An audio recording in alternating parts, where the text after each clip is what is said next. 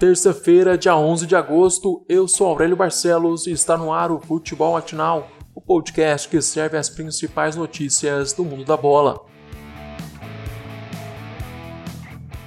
Após falhas no jogo entre Goiás e São Paulo, o CBF muda protocolo de combate à Covid-19 em todas as competições nacionais. A entidade rompeu a exclusividade do Hospital Albert Einstein e agora cobra mais agilidade para a entrega dos resultados. Com a mudança, os clubes vão poder contratar laboratórios locais e programarem melhor a logística dos exames. A partir desta sexta-feira, o mandante da partida vai ter que divulgar os resultados dos testes com 24 horas de antecedência do jogo, e os visitantes em até 12 horas antes da viagem.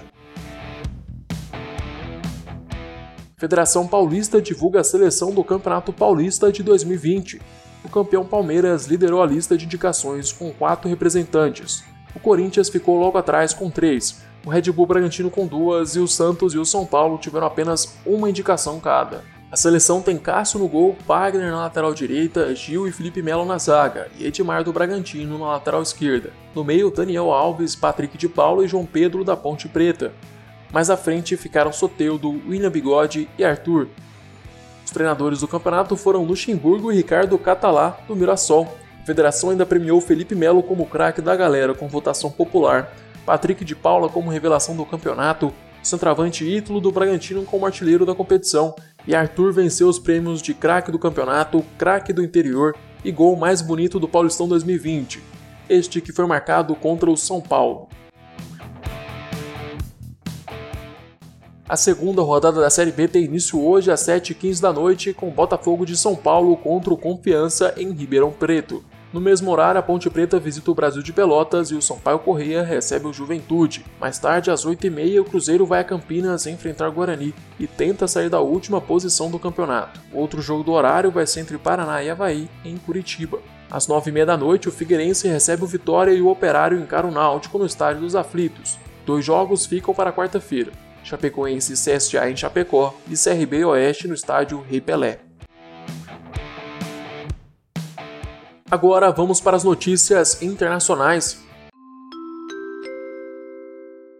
Mbappé treina e deve estar disponível no duelo das quartas de final da Champions contra o Atalanta. O jogador francês sofreu uma lesão no tornozelo direito na final da Copa da França, no dia 24 de julho. Apesar da rápida recuperação, Mbappé não deve começar a partida entre os 11 titulares.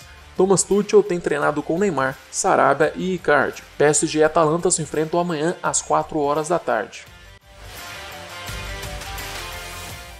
Inter de Milão e Manchester United se garantem na semifinal da Liga Europa. O time da Inglaterra passou pelo Copenhagen com gol de pênalti na prorrogação. O destaque da partida foi o Johnson, goleiro do time belga. O camisa número 21 fez 13 defesas durante o jogo. Ele foi o responsável por levar os belgas à prorrogação e de evitar uma goleada. Quem marcou para os Diabos Vermelhos foi o português Bruno Fernandes. Já o cara da partida entre Inter de Milão e Bayer Leverkusen foi Lukaku, que participou dos dois gols da Inter.